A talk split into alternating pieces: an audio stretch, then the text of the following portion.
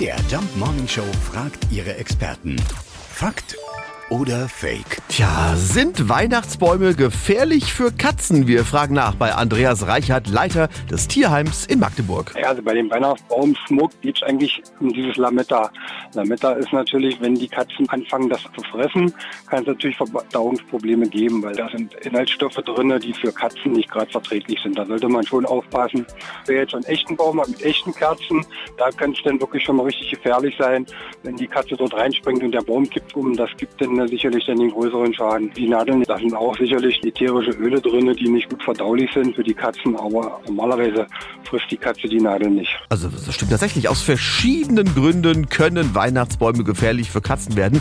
Äh, umgekehrt gilt das aber nach wie vor ebenfalls.